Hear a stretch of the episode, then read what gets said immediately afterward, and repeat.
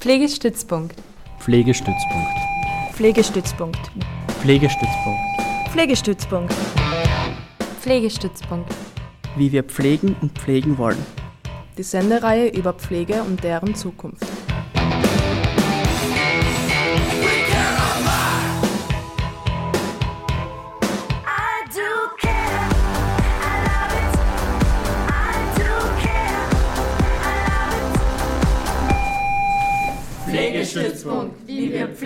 Und pflegen wollen. Hallo und herzlich willkommen bei der Sendung Pflegestützpunkt. Karin Schuster am Mikro. Der Sendungstitel lautet heute Es ist mittlerweile 15 nach 12. So lautet der Titel einer Plakataktion des ÖGB im Dezember 2021. Im Gespräch in dieser Stunde geht es um den anwachsenden Pflegepersonalnotstand und auch der beginnenden Versorgungskrise der steirischen Bevölkerung. Was sind dazu die nächsten Schritte der steirischen Landesregierung und was macht die gewerkschaftliche Arbeit? Darüber spreche ich mit Frau Juliane Bogner-Strauß, Landesrätin für Bildung, Gesellschaft, Gesundheit und Pflege. Hallo und herzlich willkommen im Studio.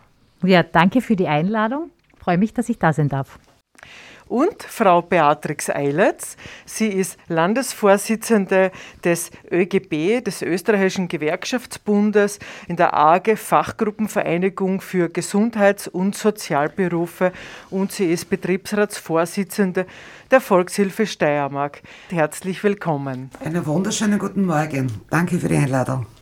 Ich sage danke für die Zeit, dass ihr die im frischen neuen Jahr aufbringt und ins Funkhaus in die Schönergasse 8 kommt. Ich freue mich sehr. Unter Einhaltung aller Covid-Schutzmaßnahmen werden wir uns jetzt eine Stunde lang zu diesen eingangs erwähnten Punkten unterhalten. Ich würde gleich zu Beginn jetzt einmal Frau Landesrätin fragen, so der anwachsende Pflegepersonalnotstand, die beginnende Versorgungskrise. Wie schätzen Sie die Situation ein? Wo sehen Sie aktuell so den dringendsten Handlungsbedarf, so aus Ihrer Sicht einmal? Ja, das ist natürlich eine wirklich brennende Frage. Corona hat nämlich über den Pflegebereich, den gesamten Gesundheitsbereich, aber andere Fachkräftebereiche auch wirklich ein Brennglas gehalten oder eine Lupe, wenn man es auch so sagen kann. Und äh, wir haben doch gesehen, dass wir vor allem im Gesundheits- und Pflegebereich äh, eine relativ große Fluktuation hatten beim Personal. Es waren natürlich extrem herausfordernde Zeiten. Ich meine, dieser Job ist immer herausfordernd, körperlich, aber auch psychisch. Ich denke aber auch, dass es ein sehr, sehr schöner und vielfältiger Job ist, der Pflegejob. Und was wir gesehen haben, ist ganz klar, dass wir mehr Menschen in die Ausbildung bringen müssen. Und die Steiermark hat hier eine Offensive gestartet, bereits äh, letztes Jahr, gestartet eigentlich schon vorletztes Jahr mit der großen Pflegekampagne. Ähm, wir versuchen, die Menschen in allen Altersgruppen abzuholen, damit sie sich für die Pflegeberufe interessieren, damit sie sich in der Pflege engagieren wir haben inzwischen 14 Standorte von den Guckschulen, wo man Ausbildungen machen kann zur Pflegeassistenz, zur Fachassistenz. Und ich habe letztes Jahr auch wieder die Ausbildung auf den Guckschulen für die Diplomierte geöffnet. Das ist ganz, ganz wichtig, die Diplomausbildung. Wir haben zwar die FHs gut ausgebaut, aber zusätzlich zu den 220 Plätzen auf der Fachhochschule haben wir jetzt noch einmal 250 Plätze in unseren Guckschulen geöffnet für die Diplomausbildung.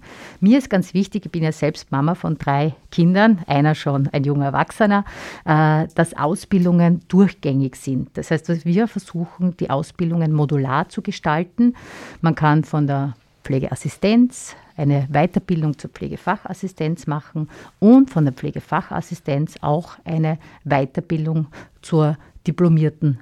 Und das ist mir so wichtig, weil ähm, man weiß ja nie, was man im Leben vorhat, aber man muss offen sein für alles. Und das haben wir jetzt in der Steiermark sichergestellt. Wunderbar, danke. Jetzt haben Sie schon die Pflegeausbildungen angesprochen. Ich komme noch einmal zur Frage zurück, Frau Eidletz. Also die Gewerkschaft spricht ja von einer massiven Pflegekrise. Wo ist jetzt laut Gewerkschaft so die größte Baustelle im Pflegebereich? Ja, die Baustelle war ja vor der Corona-Pandemie ja schon gegeben. Zwar nicht in dem Ausmaß wie jetzt, aber es hat einen Personalnotstand ja vor der Pandemie schon gegeben. Viele Kollegen haben in Pandemiezeiten am Anfang ohne Schutzausrüstung äh, improvisiert, dann sind mit Schutzausrüstung ständige Dienstplanänderungen, 10, 12 Stunden Dienste, aber die Kollegen haben zusammengehalten, durchgedacht, um die Versorgung der Kunden, Patienten, Klienten äh, gewährleisten zu können. Jetzt dauert es aber schon fast zwei Jahre oder drei Jahre schon fast und die Kollegen sind am Limit. Es wird laufend neue Vorgaben gegeben, es werden laufend Änderungen. Am Donnerstag oder Freitag kommt eine neue Verordnung, die am Montag umgesetzt werden soll. Zusätzlicher Bürokratieaufwand für die Kolleginnen, der Aufwand mit diesen Tests und die Nachvollziehbarkeit der Tests. In den Pflegeheimen kommt noch dazu, dass die Mitarbeiter, also die Angehörigen, Besuchermanagement äh, nur schwer zugänglich war. Das zusätzliche Belastung eben für die Mitarbeiter, weil die alten Menschen in den Heimen, wie soll ich sagen, zu wenig Ansprache haben. Und die, das eine ist die viele Arbeit. Nur das andere, was den Kolleginnen viel mehr zu schaffen macht, ist, aus unzähligen Gesprächen ist, einfach zu wenig Zeit für den Bewohner, für den Kunden, Patienten, wie auch immer. Angehörige dürfen nicht kommen, selber keine Zeit. Eine Kollegin hat mich ganz verzweifelt angerufen, äh, Bewohner liegt im Sterben, Angehörige dürfen nicht kommen, sie selber haben keine Zeit. Also und immer so das Gefühl, die Kunden, Patienten werden vernachlässigt. Aber auch immer wieder so das schlechte Gewissen, ich bin, mit der, bin ich mit der Arbeit fertig geworden, habe ich alles erfüllt, habe ich alles erledigen können und das ist auch, was vielen Kolleginnen zu schaffen macht und einfach zu wenig Zeit für die Kunden, Patienten, Klienten, wie auch immer. Ja, danke für den ersten Einblick. Wir machen so zwei Blöcke eben. So der erste Block ist so auf das Pflegepersonal und der zweite Block ist dann so auf die Versorgung der Bevölkerung.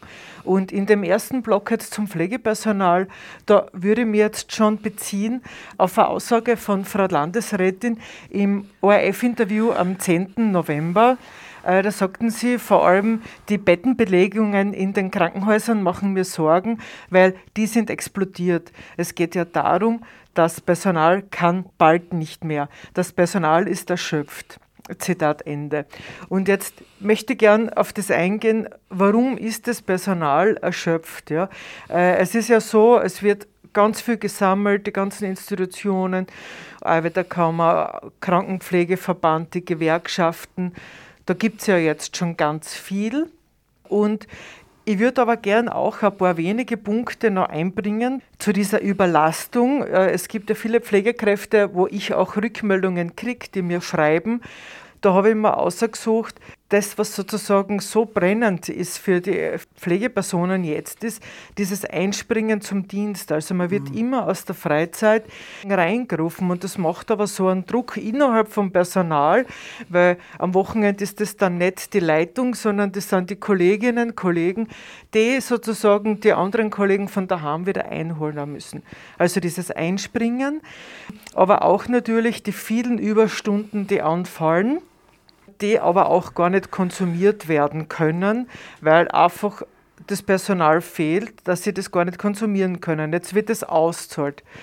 Dann kann man sich aber auch nicht erholen. Mit dem Geld kann man sich nicht erholen.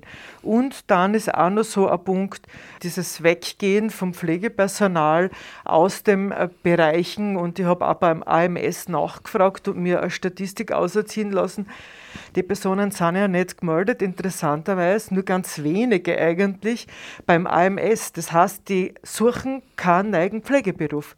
Da ist so die Frage, wo gehen die dann hin? Jetzt habe ich ein bisschen ausgeholt. Ich fange doch bei Ihnen an, Frau Landesrätin. Was sehen Sie da an Möglichkeiten? Wie, wie kann man da jetzt weiter tun? Ich würde gerne noch einmal ein Stück weit auf das eingehen, was die Frau Eiletz äh, gesagt hat. Die Frau Eiletz hat uns eine wirklich wunderbare Zusammenfassung der letzten zwei Pandemiejahre, aber natürlich auch ein Stück weit der Situation davor schon gegeben. Dass die letzten zwei Jahre natürlich besonders herausfordernd waren, vor allem bevor wir die Impfung hatten, Darauf möchte ich schon zu sprechen kommen. Das ist mir ganz klar. Ja, also die Belastung, ich habe es vorher schon gesagt, körperlich, physisch, die Angst, Infektionen hineinzutragen, aber auch mit nach Hause zu nehmen, sich bei den Kindern anzustecken, sich bei der Familie anzustecken, keine Zeit für die Familie zu haben, immer wieder in Quarantäne zu müssen, das war natürlich vor der Impfung noch einmal eine besondere, größere Herausforderung. Die Pflegewohnheime sind der Bereich, der bei uns in der Steiermark, möchte ich fast sagen, am besten durchgeimpft ist. Das sieht man jetzt auch an den Infektionszahlen. Mit heutigem Stand haben wir in etwa 33 infizierte Bewohnerinnen und Bewohner von 12.000. 33 von 12.000. Und in etwa dreimal so viel infizierte Mitarbeiterinnen und Mitarbeiter. Das heißt, in den Pflegewohnheimen darf man sagen, ist mit der Impfung ein Stück weit wieder mehr Routine eingekehrt. Natürlich, Sie haben es gesagt, die Antigen-Tests, die wir allerdings alle haben inzwischen, weil wir 3G am Arbeitsplatz haben, ähm, ähm, die Antigen-Tests, das Besuchermanagement. Ähm, ich möchte aber auch darauf hinweisen, dass zum Beispiel inzwischen zwei Besuche pro Tag möglich sind. Ja, jeder kann seine Angehörigen Gott sei Dank wieder besuchen. Das waren natürlich wirklich fürchterliche Zeiten, wo das so eingeschränkt war für die Menschen. Das heißt, wir sind schon Gott sei Dank wieder in einer besseren Situation. Aber was Sie jetzt erwähnt haben, sind die Menschen, die ähm, den Pflegeberuf leider verlassen, weil sie ausgebrannt sind. Man muss es einfach auf den Punkt bringen. Allerdings möchte ich auch das in einer Relation zeichnen und sehen, weil wir haben in der Steiermark äh, in etwa 8000 Mitarbeiterinnen und Mitarbeiter in Pflegewohnheimen und in etwa 300 ausgeschriebene Stellen. Ja, also die Relation möchte ich hier auch einmal ähm, aufzeigen. Ich habe es vorher schon erwähnt, was müssen wir tun? Wir müssen die Menschen stärken die in der Pflege arbeiten.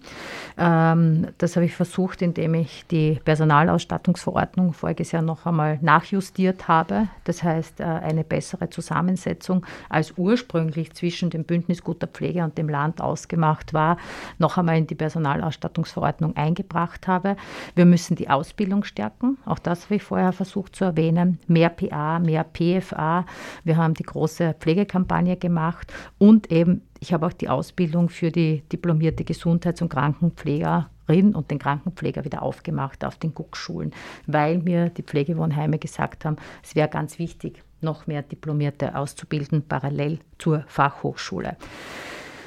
Die Steiermark hat ein Ziel, mobil vor stationär. Sie wissen, wir haben in der Steiermark äh, die meisten Pflegewohnheimplätze Österreichs in Relation zur Einwohnerzahl. Wir haben über 220 Pflegewohnheime. Und derzeit ist es so, dass sehr, sehr viele von den über 14.000 Plätzen nicht mit Bewohnerinnen und Bewohnern belegt werden können, weil das Personal gar nicht vorhanden ist. Ja. Das heißt, der Unterschied zwischen Pflegewohnheim und Krankenhaus ist dahingehend, wenn ich im Pflegewohnheim das Personal nicht habe, dann habe ich weniger Bewohnerinnen und Bewohner.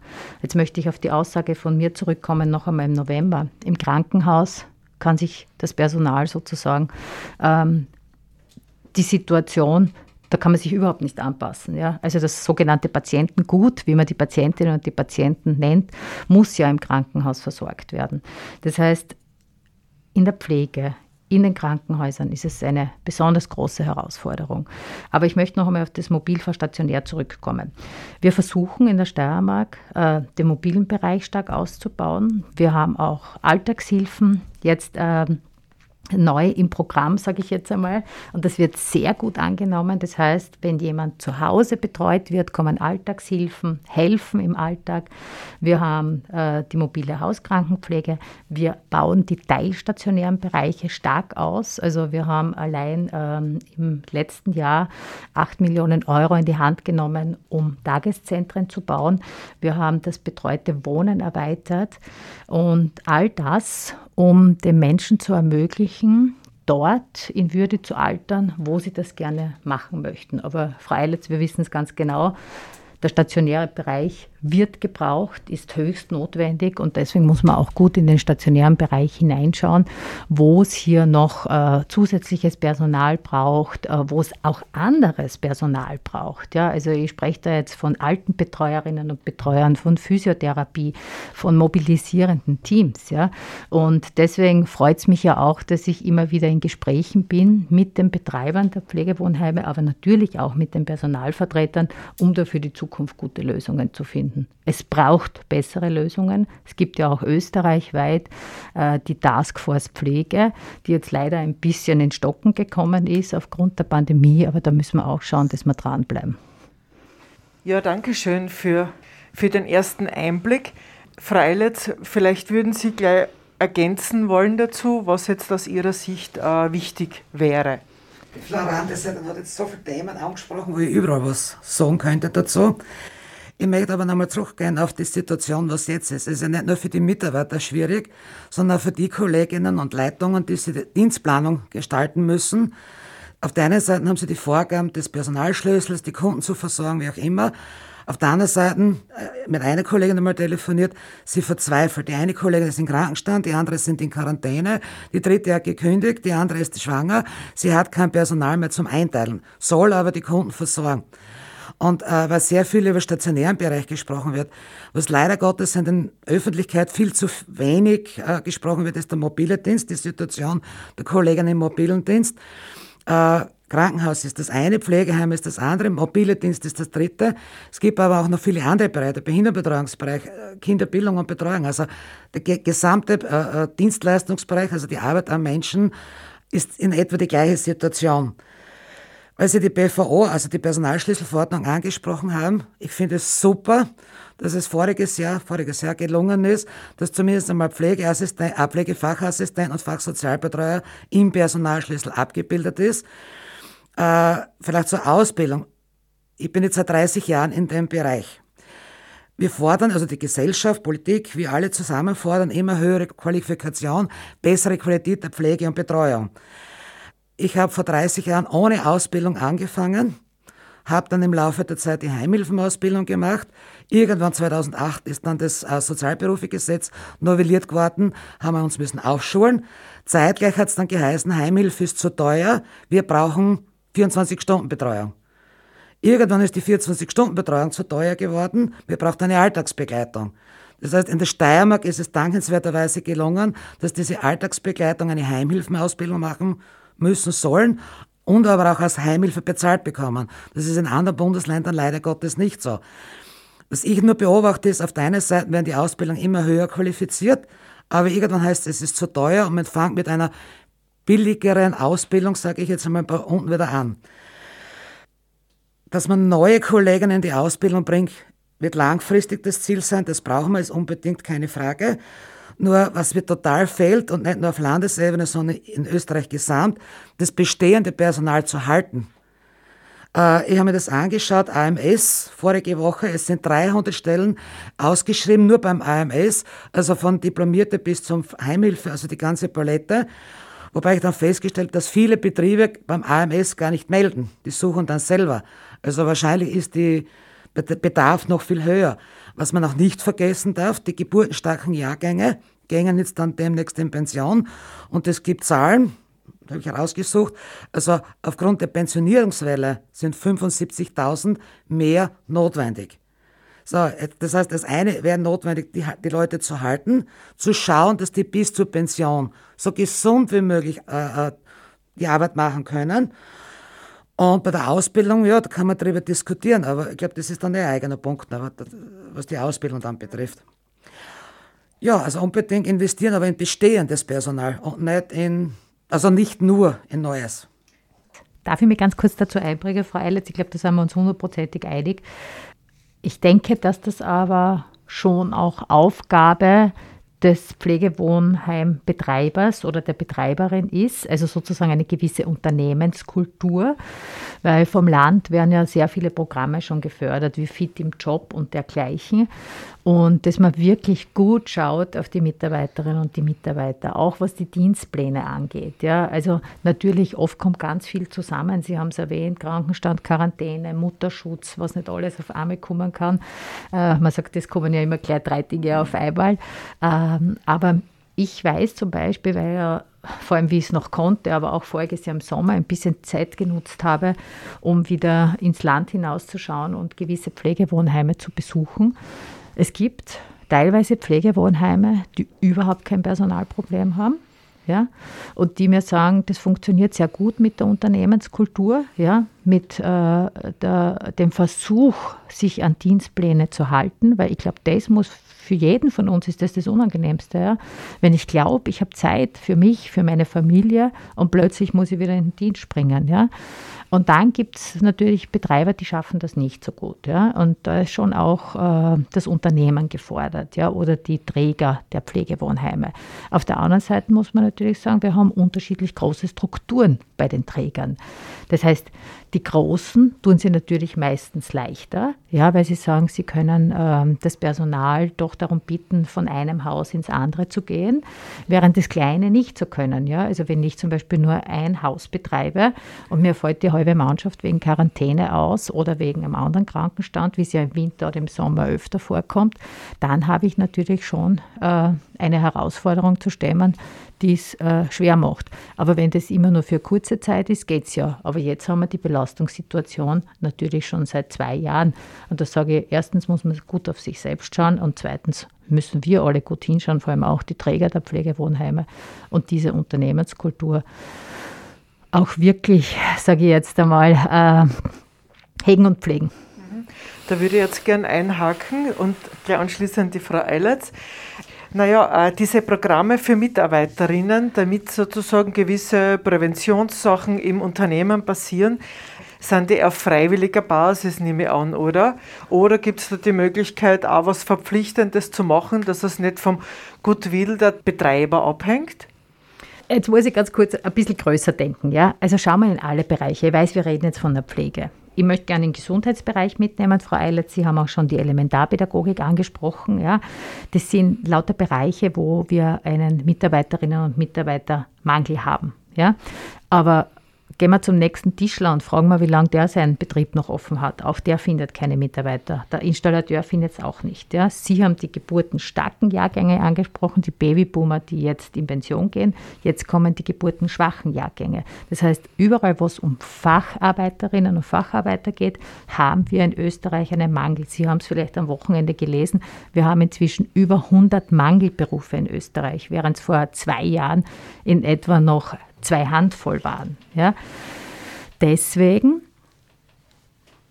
würde ich schon sagen, dass die Unternehmen eine Verpflichtung meiner Meinung nach fast haben, dass sie schauen, welche Programme möglich sind. Es werden viele Programme vom Land gestützt, vom Bund gestützt. Fit im Job darf ich hier erwähnen zum Beispiel. Ja. Vom AMS, äh, äh, Fit to Work, glaube ich, heißt das. Ja. Es gibt so viele Programme. Und warum soll man das den, den Mitarbeiterinnen und Mitarbeitern nicht anbieten? Ja. Ich will ja, dass meine Leute bleiben, dass sie gesund sind. Das ist das Allerwichtigste in einem Unternehmen. Ja? Und es gibt viel. Aber wir können natürlich als Land noch unterstützen und sozusagen das ausschicken einmal, was es alles gibt, damit die Träger das auch sehen und auch ihren Mitarbeiterinnen und Mitarbeitern anbieten. Jetzt habe ich gelesen, ich glaube in der Gewerkschaftszeitschrift irgendwo, dass es eigentlich gar nicht so der Fachkräftemangel ist, sondern der Mangel an guten Arbeitsplätzen äh, dass es zu dieser Situation kommt. Ich weiß nicht, Frau Eilertz, mögen Sie da? Sehr gerne.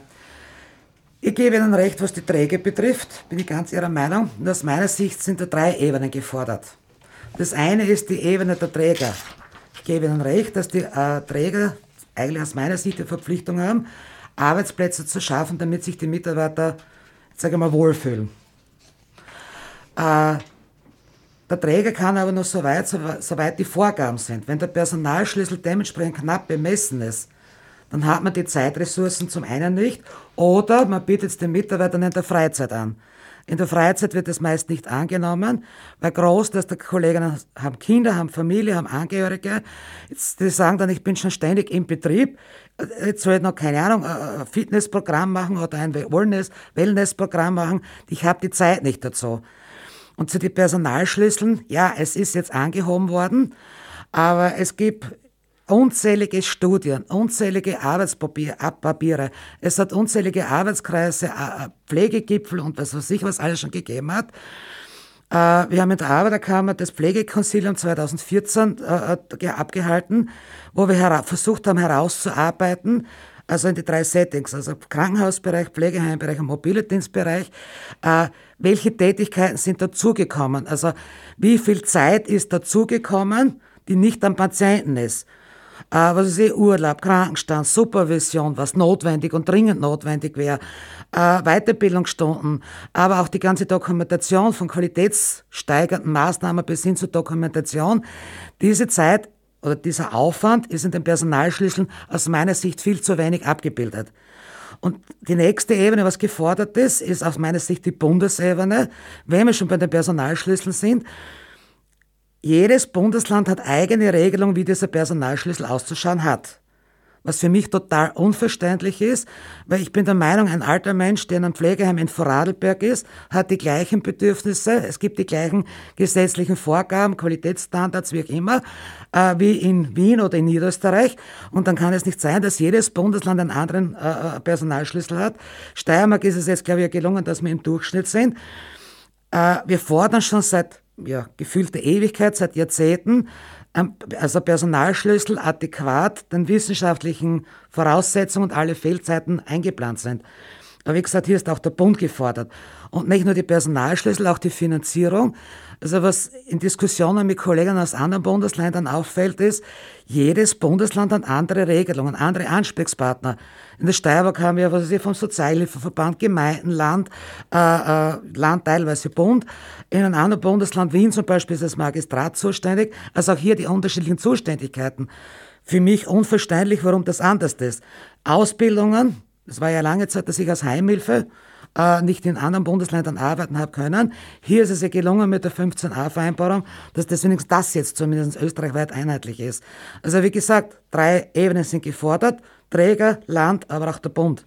Und wenn ich zum Bund nochmal hinschaue, meinen Informationen zufolge ist ja das Budget beschlossen worden, aber was, was ich weiß, nichts mehr für Pflege und auch nicht mehr für die Kinderbildung, aber das ist nicht das Thema jetzt da.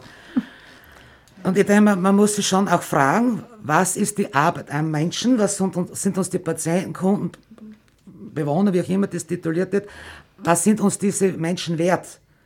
Und ich denke mir, wenn der Bund sagt, ich will Pflege, ja, dann muss ich auch die Finanzierung zur Verfügung stellen.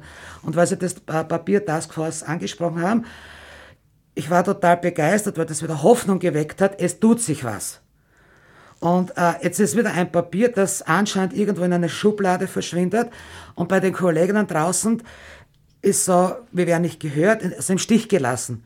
Wie gesagt, es hat unzählige Ankündigungen seitens Land, aber auch Bund gegeben. Aber von der Umsetzung, dass es was besser wird, spüren die Mitarbeiter in dem Bereich zu wenig. Frau Landesrätin, das ist schon die Frage jetzt, welche Perspektiven kann Pflegepersonal jetzt kriegen von Seiten der steirischen Landesregierung, sage ich jetzt einmal, um auch dieses Zurückholen der Pflegekräfte auf die total wertvollen äh, Pflegearbeitsplätze wieder. Wie kann das gelingen? Ich muss nur ganz kurz auf das eingehen, was die Frau Eiletz gesagt hat, weil sie hat mir aus dem Herzen gesprochen, möchte ich ganz ehrlich sagen. Ja, also dieses äh, Papier Taskforce vom Bund, Pflegereform, ähm, es liegt zwar, glaube ich, in keiner Schublade, aber die Pandemie hat das halt wirklich irgendwie äh, ein bisschen zur Seite gelegt.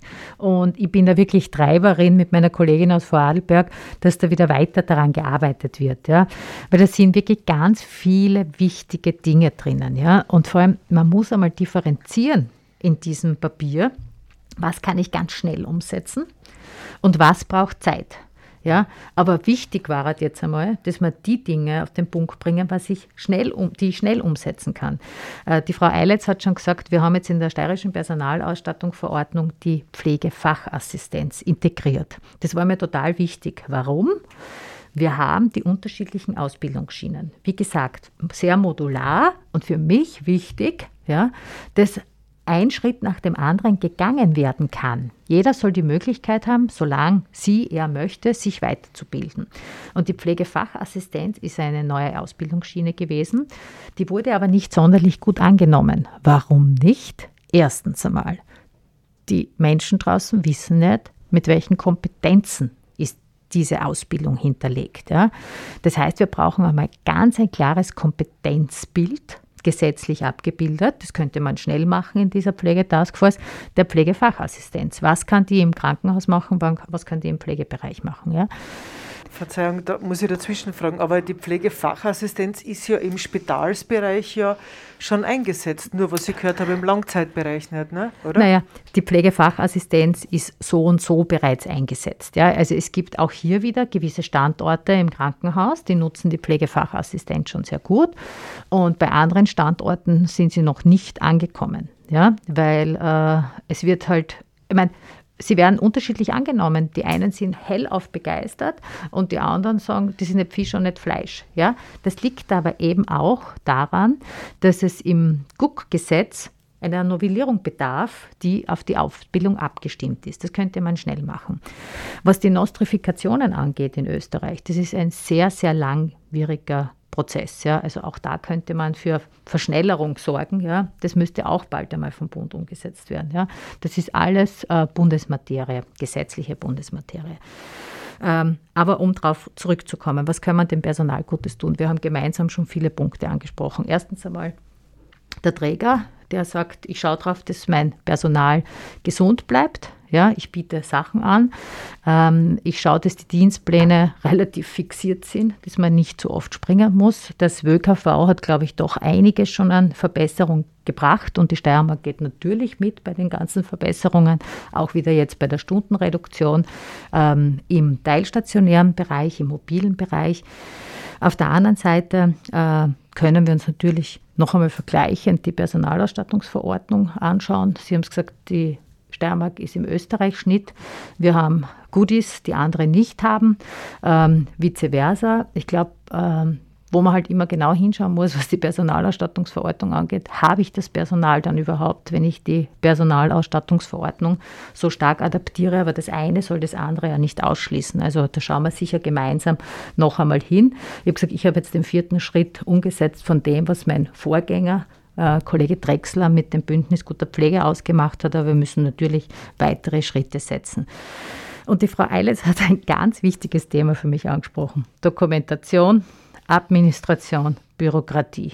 Ja, auch da werden wir gemeinsam hinschauen, was kann man leichter machen. Ja, natürlich gibt es Notwendigkeiten, da kommt keiner dran vorbei, aber die Pandemie hat uns natürlich auch noch einmal mit Papierkram, sage ich jetzt einmal, überhäuft. Und äh, das ist natürlich auch was, wo wir schon genau hinschauen müssen, was braucht es und was braucht es nicht.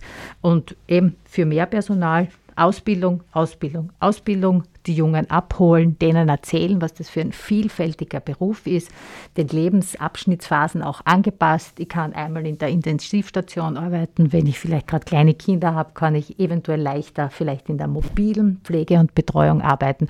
Das heißt, es gibt eigentlich für jede Lebensphase eine Möglichkeit, Pflege- und Gesundheitsberufe auszuführen und die sind extrem spannend. Ich sage, ich habe jetzt nur zwei erwähnt, teilstationär, stationär, mobil, äh, Krankenhaus, Normalstation, Kinder, intensiv.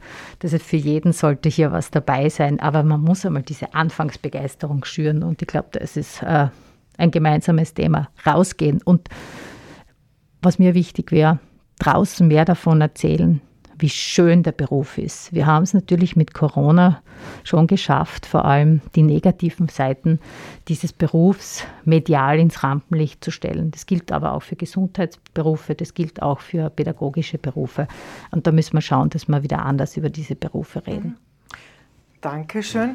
Äh, ich glaube, das war unter anderem aber auch ein Kritikpunkt, äh, Frau Landesrätin, weil Sie ja das auch in der Landtagssitzung eben gesagt haben, äh, es soll mehr Positives über die Berufe gesprochen werden.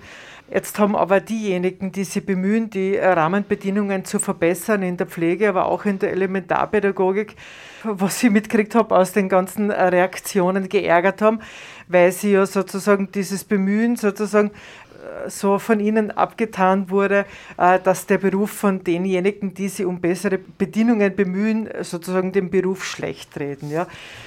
Das ist vielleicht ein bisschen ein, ein schwieriger Punkt. Ich möchte noch einmal äh, auf das Kummern wegen der Träger. Jetzt habe ich das richtig verstanden, dass die Träger eigentlich in die Verantwortung genommen werden, die Situation für das Pflegepersonal zu verbessern. Habe ich das jetzt äh, richtig verstanden? Weil die Ausbildung sozusagen, das ist ja was Mittelfristiges genau. und das ist ja jetzt für die Pflegekräfte mhm. nicht hilfreich, ne? Ähm, also die Ausbildung ist eigentlich nicht mittelfristig, die ist sehr kurzfristig, weil die Pflegeassistenz dauert ein Jahr, die Pflegefachassistenz zwei Jahre und die Ausbildung äh, zur diplomierten Gesundheits- und Krankenpflegerin zum Pfleger dauert drei Jahre. Wir haben auch die Kurzausbildungen, die Aufbildungen und äh, wieder aufgemacht, also von der PA oder PFA zum Diplomlehrgang. Ähm, das haben wir alles schon gestartet, das heißt, es geht alles relativ schnell und diese Lehrgänge sind alle voll. Ja. Ähm, auch BFA machen jetzt viel, viel mehr, als es noch vor ein paar Jahren waren, weil der Beruf inzwischen natürlich erstens einmal bekannt ist und auch gut ankommt. Ähm, ich möchte nur eine kleine Korrektur noch anheften. Also ich verstehe natürlich, dass die Menschen sagen, das wird mir jetzt zu viel das ist herausfordernd. Das ist alles, wir brauchen Lösungen, äh, wir brauchen einfach äh, bessere Arbeitsbedingungen.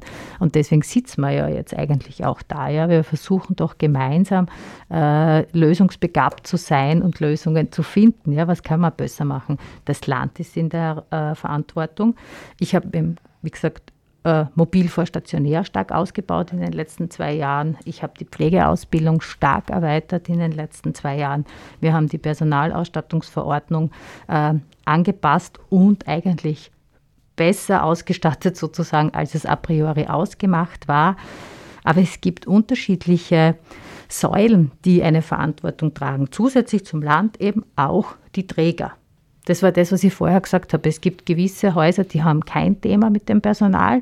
Und bei den Krankenhäusern ist es übrigens das Gleiche. Wir haben gewisse Krankenhausstandorte, wo wir überhaupt kein Personalthema haben und andere Krankenhausstandorte haben ein Personalthema. Und deswegen habe ich gesagt, schauen wir mal auf die Unternehmensführung und die Unternehmenskultur hin. Frau Eilert, ich gebe Ihnen das Wort, aber ich komme dann noch einmal zur Unternehmensführung zurück. Wo ich Ihnen zu 100% recht gebe, ist, dass die Arbeit, egal jetzt welche Berufsgruppe das jetzt konkret ist, die Arbeit am Menschen sehr, sehr schön ist. Äh, wie gesagt, ich habe vor 30 Jahren angefangen, da war der Kunde im Mittelpunkt. Durch die ganzen Vorgaben, durch die ganzen Qualitätssteigerungen, durch die ganze Bürokratie bleibt immer weniger Zeit für den Patienten, warum ich diese Ausbildung gemacht habe. Und wenn ich mit Kolleginnen spreche, egal jetzt welche Ausbildung, die sagen, ich habe eigentlich die Ausbildung gemacht, damit ich am Menschen, mit dem Menschen was arbeiten kann oder den unterstützen kann. Und jetzt habe ich aber die Zeit nicht mehr dazu. Und ich denke, da sind alle drei Ebenen gefordert, die Rahmenbedingungen so zu schaffen, dass die Kolleginnen das wieder, warum sie diese Ausbildung machen oder in dem Bereich arbeiten wollen, auch machen können und nicht mit einem schlechten Gewissen nach Hause gehen müssen. Und weil Sie jetzt mehrmals die Ausbildung angesprochen haben. Ich bin für höhere Ausbildung, ich bin für qualitativ hochwertige Ausbildung. Nur immer nur Ausbildungsplätze ist die eine Baustelle. Weil Sie angesprochen haben, die FH-Plätze. Ich meine, das sind jetzt in der Steiermark, werden sie, glaube ich, auf 220 äh, äh, Dings ausgeweitet, äh, Plätze ausgeweitet. Ja, wir haben in der alten Ausbildungsvariante, habe ich mir das zusammengezählt, das sind im Jahr zwischen 5, 6, 700 Diplomierte fertig geworden. 380. Okay, das, äh, immerhin, okay, das, ja. Ich will Sie nicht unterbrechen, ja. Frau Eilitz, wir dürfen nicht äh, die Privaten und die GUK miteinander vermischen. Also im Ausbildungsjahr 2019, ähm, wo noch der ganz normale Lehrplan war, also 2016 gestartet, sind 380 fertig geworden. Inklusive ja? die Privaten. Ohne privat. Naja, eben, aber die Privaten haben auch Diplomlehrer. Schon, aber die kann ich jetzt nicht mit den FH und privat kann ich nicht zusammenschmeißen. Dann wären ja jetzt auch wieder 500 fertig. Nein, äh, nach der alten Ausbildungsvariante hat es eine Ausbildungsform gegeben im, auf, auf, äh, äh, bei den Krankenpflegeschulen, aber auch ganz viele private Anbieter mhm. haben das angeboten. Und wenn ich die alle zusammenzähle, sind in etwa 500 bis 700 jährlich fertig geworden. Die privaten bieten ja keine FH-Ausbildung jetzt an für Diplomierte. Das heißt, es ist nur mehr auf der EH, FH. Und da sind meines Wissens 220 Plätze frei. Das heißt, alleine von den Ausbildungsplätzen her ist ja schon mal zu wenig. Wien habe ich jetzt heute nochmal nachgefragt. Die haben an der FH knapp 2000 äh, äh, Studienplätze. Heute frisch die Information. Okay. Soll bis 2023, 2024 auf über 2000 ausgebaut werden. Das betrifft jetzt aber nur die Diplomierten auf der FH mit Master oder mit Bachelor. Was es sehr wohl noch gibt, ist die Ausbildung zur Heimhilfe, Pflegeassistent, Pflegefachassistenz. Nur wenn ich so eine Ausbildung machen möchte und nicht das Glück habe, in irgendeine Stiftung reinzufallen, muss ich mir die Ausbildung selber bezahlen. Das heißt, ich habe mir das jetzt äh, am Wochenende rausgesucht, für eine Heimhilfe kost, kostet eine Ausbildung ab 1600 Euro. Für eine Pflege, Pflegeassistenzaus, ja, Pflegeassistenzausbildung ab 4800, wenn ich es bei Privaten mache. Das heißt, ich brauche schon mal ein Sparbuch, damit ich mir die Ausbildung überhaupt zahlen kann. Jetzt dauert eine Ausbildung von ein paar Monaten für Heimhilfen bis zu drei Jahren äh, für die Diplomierten. Ich muss in der Zeit von irgendwas leben können. Pflegeassistent, ein Jahr Ausbildung geht mit, mit äh, Bildungsteilzeit, sofern das AMS und die Träger mitspielen. Sonst hänge ich in der Luft. Äh, ich kann auch Bildungsteilzeit in Anspruch nehmen. Das Problem ist nur, das habe ich leider Gottes immer wieder das Problem, dass Kolleginnen gern diese Ausbildungen machen würden. Äh, komplett, also komplette Ausbildung alleine ohne Einkommen ist nicht leistbar, weil die Privatausgaben sind ja nach wie vor da. Und berufsbegleitend ist es für viele nicht schaffbar. Schule gehen, äh, äh, äh, lernen, Haushalt nebenbei arbeiten gehen, ist für viele nicht schaffbar. Daher haben wir seitens des ÖGBs, aber auch der äh, Arbeiterkammer die Forderung aufgestellt, die Ausbildungen für diese Bereiche muss kostenlos sein und ich muss in der äh, Zeit ein Einkommen haben, von dem ich leben kann. Und wenn ich als viel zitiertes die Polizeischüler hernehme, hier wird diese Ausbildung kostenlos angeboten und die Polizeischüler bekommen 1700 Euro. Das mhm. ist einmal das eine. Das heißt, in die Ausbildung, wenn man mehr ausbilden möchte, dann muss man hier investieren. Das nächste ist, wenn man dann die ausgebildeten Fachkräfte hat, wäre es klug, wenn das in die, Dienst, äh, äh die Personalschlüsseln abgebildet werden. Äh, jetzt nehme ich den Fachsozialbetreuer, der ist im Sozialberufegesetz geregelt. Den gibt es jetzt, glaube ich, seit 2008, wenn ich mir das richtig gemerkt habe. Es, hat, es gibt viele Mitarbeiter, die diese Ausbildung haben. Das Problem ist nur, die Anstellungen sind dann meistens als Pflegeassistenz und rechtlich haben wir keine Möglichkeit, weil wenn der Träger diese Stelle als Pflegeassistenz ausschreibt und ich bewirre mich für das, dann bekomme ich auch nur das Gehalt. Darum ist einmal positiv, dass im, im, im, äh, im Pflegeheim der Personalschlüssel diese Berufsgruppe jetzt einmal äh, abbildet. Nur, was ist im mobilen Dienst? Die werden dort, dort trotzdem alle als Pflegeassistent angestellt. Die Träger, wenn man mit den Trägern verhandelt, verweisen auf das Land, weil das Land das ja nicht finanziert. Das Land sagt, die Träger haben eh das Geld, also so werden wir durch die Gegend geschickt und die Mitarbeiter bleiben auf der Strecke.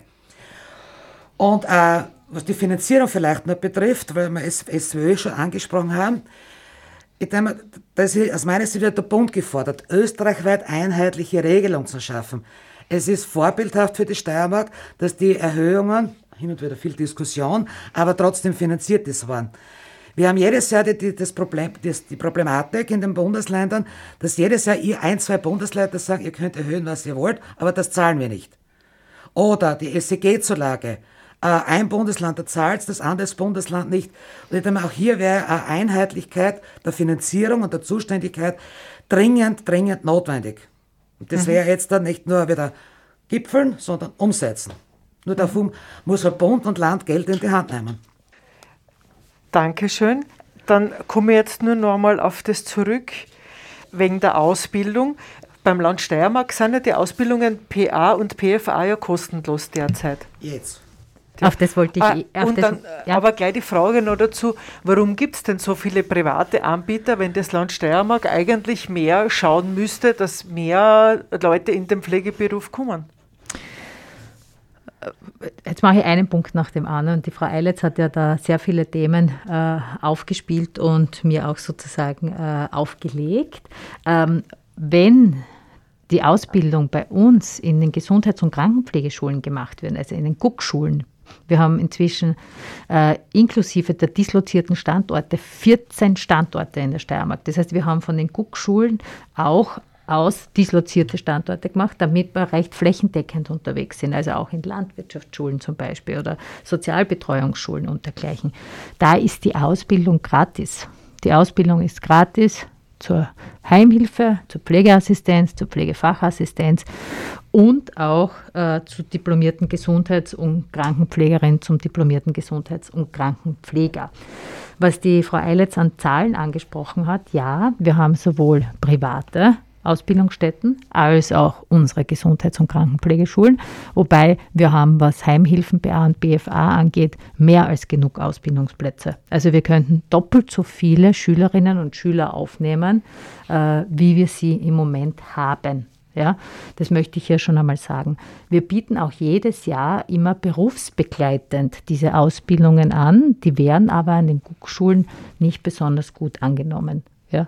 Wo wir die Klassen äh, halb voll bringen würden, würden wir diese Lehrgänge starten. Wir haben auch heuer ein oder zwei Jahrgänge starten können, weil die Klassen eben so voll waren.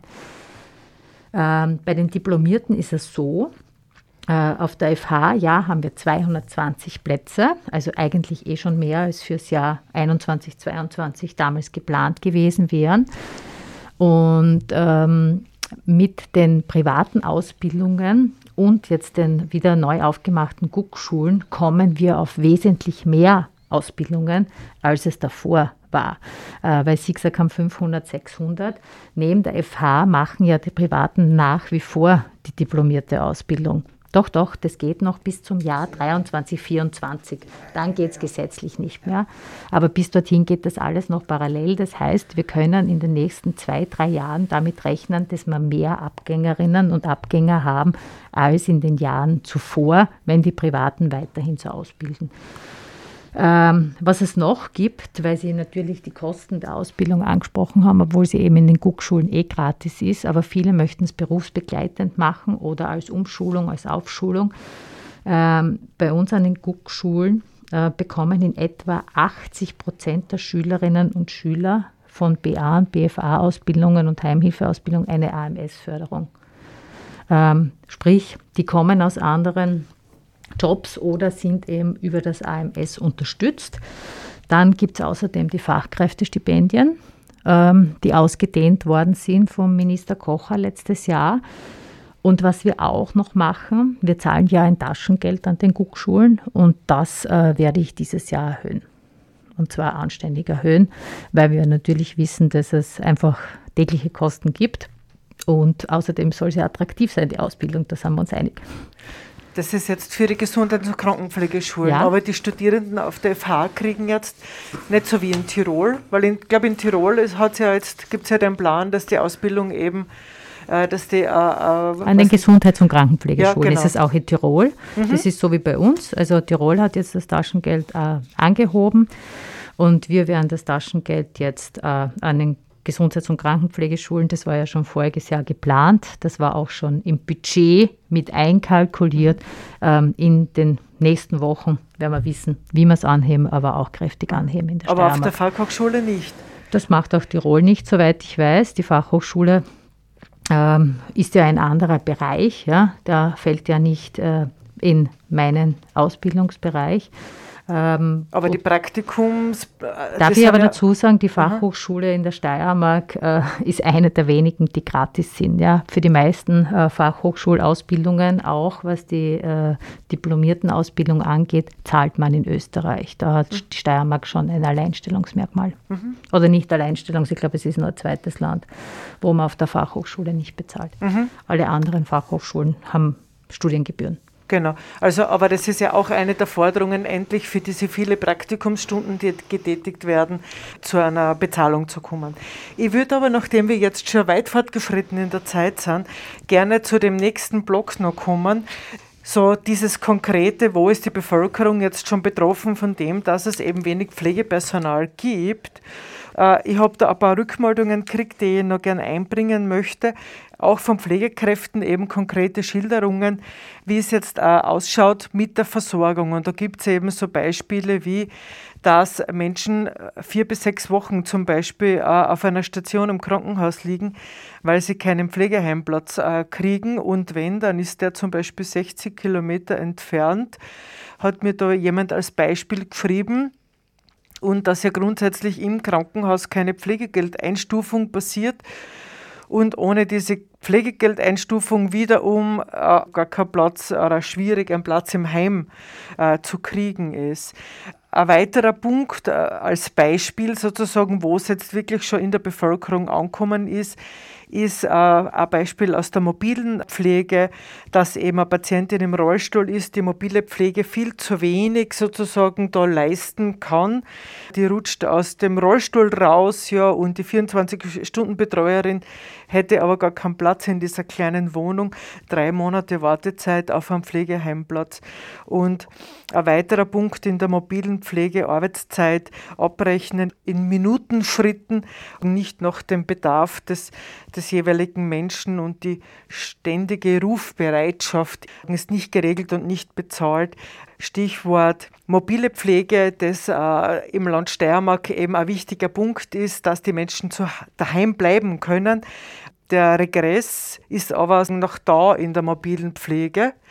Das ist ja beim Pflegeheim vor Jahren gefallen.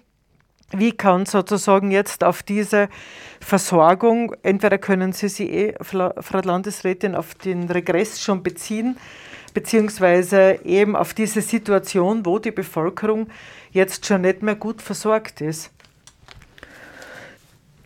Das waren jetzt sehr, sehr viele Fragen und Inputs von Ihrer Seite. Wir werden versuchen, das äh, auch zu beantworten.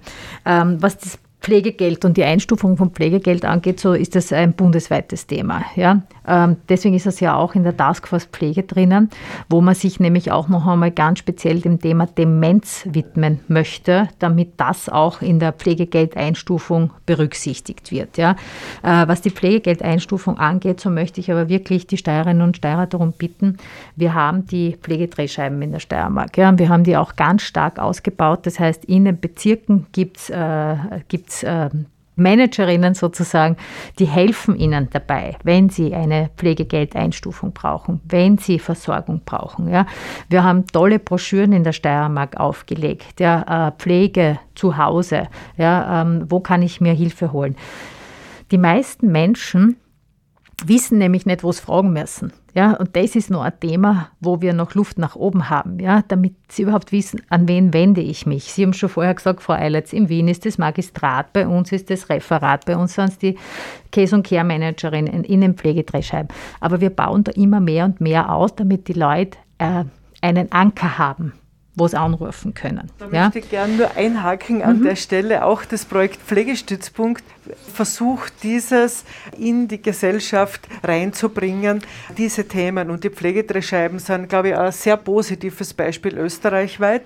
Da habe ich jetzt aber, um dieses Aber leider einzubringen, Rückmeldungen gekriegt von Menschen, wo die Pflegedrehscheibe einfach nicht helfen kann, weil einfach das Personal nicht da ist. Also die Pflegedrehscheiben können im Moment diesbezüglich, wenn es um wirkliche Versorgung der Bevölkerung geht, nicht helfen, weil sie nicht helfen können. Also ich weiß schon, dass wir jetzt ähm, da im Großen reden sollten und trotzdem manchmal Einzelthemen jetzt aufgreifen. Ich glaube schon, dass die Pflegedrehscheibe großteils helfen kann, aber dass es immer wieder Fälle geben wird, wo einfach äh, sofortige Hilfe vielleicht nicht möglich ist. Ähm, und da müssen wir eben schauen, dass man auch diese Einzelfälle, die sich jetzt äh, die, die finden, man hilft ihnen gerade nicht, dass man denen in Zukunft auch noch helfen kann. Also jetzt von den Pflegedrehscheiben wird es zum Beispiel ab äh, den nächsten Monaten in den Gemeinden draußen Sprechstunden geben, wo die Leute hinkommen können. Nur als Beispiel, ja. Also auch das werden die Pflegedrehscheiben leisten in Zukunft. Dann die Community Nurses, die vom Bund angezettelt worden sind und die wir jetzt auch beantragt haben in der Steiermark gemeinsam ähm, mit der Sozialhilfe und auch mit der Stadt Graz. Das soll aber bitte jetzt kein redundantes System sein, sondern die sollen ineinander greifen. Das ist mir total wichtig. Mobile Pflege. Sie haben es gesagt, jeder soll das bekommen, was er braucht oder was sie braucht. Ja. Und deswegen ist es ganz wichtig, wenn man sieht, eben äh, jemand äh, hat nicht ausreichend Hilfe mit einer äh, mobilen Pflege und Betreuung, wobei die entsprechend des Bedarfs angeboten wird, ja, auch wenn sie in Minuten abgerechnet wird. Aber wer mehr braucht, bekommt auch mehr, das ist ja wohl klar. Ähm, aber da muss man schon genau hinschauen. Aber Sie haben recht, Natürlich haben wir teilweise Wartezeiten, obwohl, das möchte ich ja immer betonen, obwohl die Steiermark die meisten Pflegebetten in Relation zur Bevölkerung hat. Die Steiermark ist halt auch ein relativ altes Bundesland, ja, mit einer ähm, sehr äh, von älteren Menschen geprägten Einwohnern und Einwohnerinnen. Aber dennoch irritiert es mich schon manchmal, auf der einen Seite feststellen zu müssen, wir haben die, meiste, äh, die meisten Betten, wir haben die meisten Pflegewohnheime in Relation zur Bevölkerung und trotzdem finden Leute keinen Platz, weil ich frage mich dann, wie ist das in anderen Bundesländern, wo in Relation zur Bevölkerung nicht einmal die halben stationären Einrichtungen zur Verfügung stehen. Das heißt, dort wird offensichtlich die mobile und die teilstationäre Pflege viel mehr genutzt ja? Und deswegen bauen wir die auch aus, weil ich glaube schon, dass man einfach am richtigen Ort betreut und gepflegt werden soll. Und meine Oma hat immer gesagt, einen alten Baum versetzt man nicht, außer es ist höchst notwendig. Und deswegen möchte ich den Menschen in der Steiermark auch die Pflege anbieten und die Betreuung, die sie brauchen und dort, wo sie es brauchen. Mhm. Ja, danke. Äh, Frau Eilitz, das wird schon fast das Schlusswort. Nein, nein, nein, nein, nein, nein, nein, nein, nein, nein, wir haben noch ganz viel zu sagen. Na, was die Bevölkerung betrifft, äh, es geht jetzt, weil wir vorhin den Pflegekräftemangel oder den Fachkräftemangel angesprochen haben, ich glaube, es geht jetzt da nicht mehr nur mehr um die Mitarbeiter. Es geht jetzt auch wirklich um die Versorgung der Kunden und der Bewohner draußen. Ich, mal, ich bin ein bisschen egoistisch und denke auf mich. Jetzt denke ich, ich, ich brauche dringend eine Behandlung im Spital. Äh, dann wird ich genommen oder irgendwo hingeführt, weil kein Personal da ist.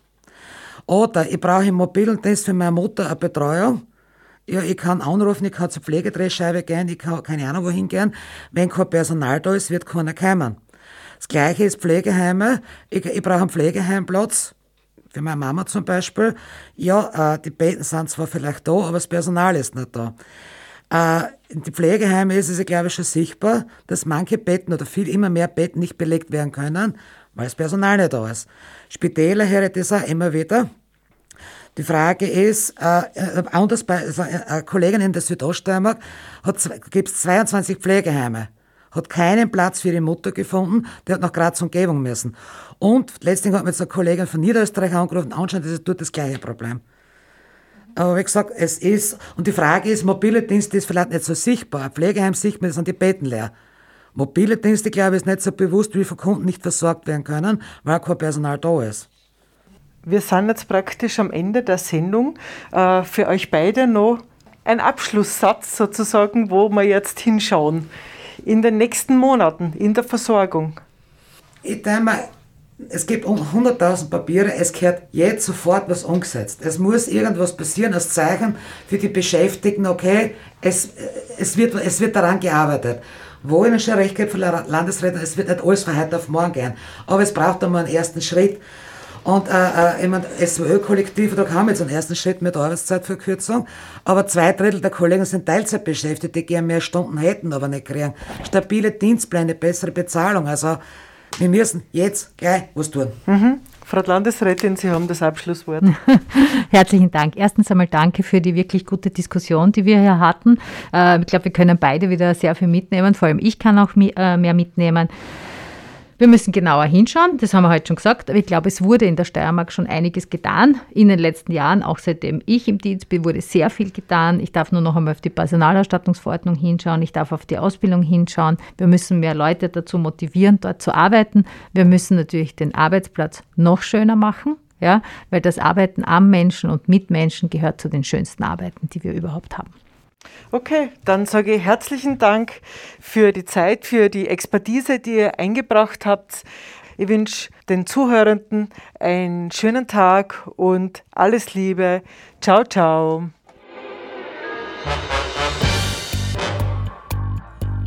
Wo kämen wir hin, wenn alle sagten, wo kämen wir hin? Und niemand ginge, um einmal zu schauen, wohin man käme, wenn man ginge.